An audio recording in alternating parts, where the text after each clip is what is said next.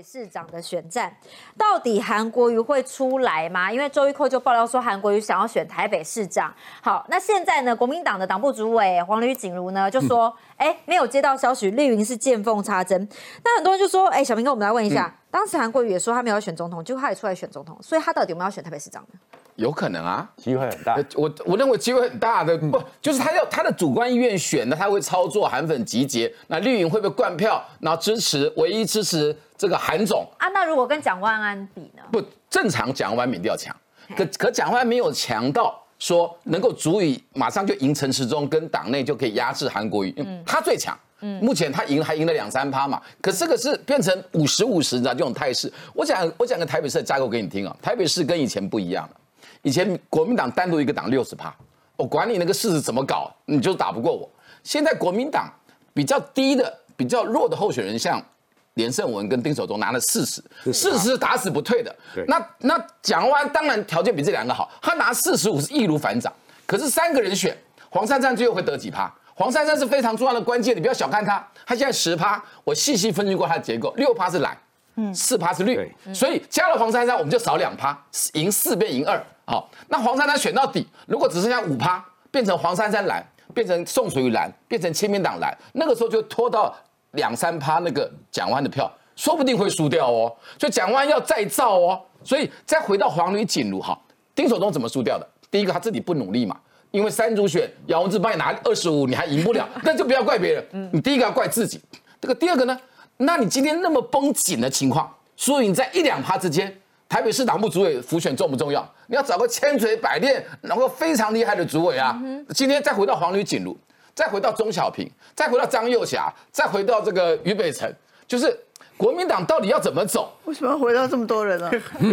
就是就旧体制跟改革派的概念。好，好，听懂了啊？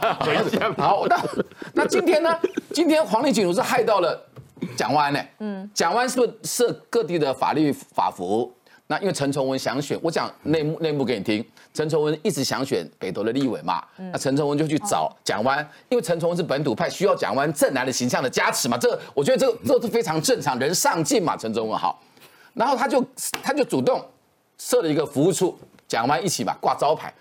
那你让他这样顺顺的走，蒋万安的意思是说不要太早曝光，谁都知道蒋万安选台北市长有的也是最好的人。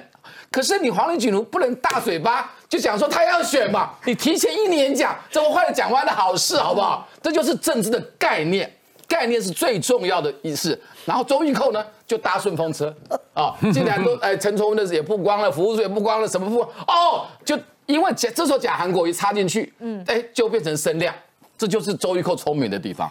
其实倒也不是这样，我要整个概念是这样谈的。真正问题是哦，国民党呢，你就回到朱立伦好了。朱立伦也是准备好，其实去年的时候应该是朱立伦，可是呢，朱立伦也准备好，但是呢，因为他就是刚刚讲的不会稳赢，不会稳赢之后呢，有一群人，国民党现在有一群人是在可以绑架国民党的，就在那边一直推，一直推，一直推。对。然后韩国瑜这个人的个性是这样子啊，韩国瑜没有绝对的意愿，因为韩国瑜通常啊不会想三天以后的事情，所以他只是 他会想今天晚上或明天的事情，他的个性这样。可是如果一堆人一直推的时候，哎，韩国瑜可能就会起心动念，是，而且包含这个台北市，我啊，对，我帮他要包含韩国瑜的个性就这样子，所以有一堆人，包含有很多的市议员想要趁着韩国瑜的声量，包含桃园或什么很多地方，所以一定有人拱。所以明年有人分析说，民进党要选上台北市的唯一方法就是利用韩国瑜挤掉蒋万安喽。所以一定有人拱，而国民党的党中央如果应该没有吧？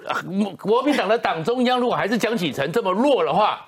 到时候就是俞北辰讲的窝囊，王金平看到了这个情况之下，到时候拱一拱之后，又会跟去年一样，滚跟义一样，到时候提名的情绪就乱来，一乱来之后，韩国瑜就可能出来，而且韩国瑜个性就是就是如此，到时候一堆人拱他，一拱，好，你讲我同意，我我补一句，那黄驴黄驴锦如就是害怕。害怕韩国瑜永远成为一个，所以我跟你讲一个变数了。国瑜之精神跟你们国民党长相左右，那么英九之精神跟你们国民党长相左右，所以这个民进党哦，其实我是说出来是对民进党不好，因为民进党这个时候可以做的太轻松了。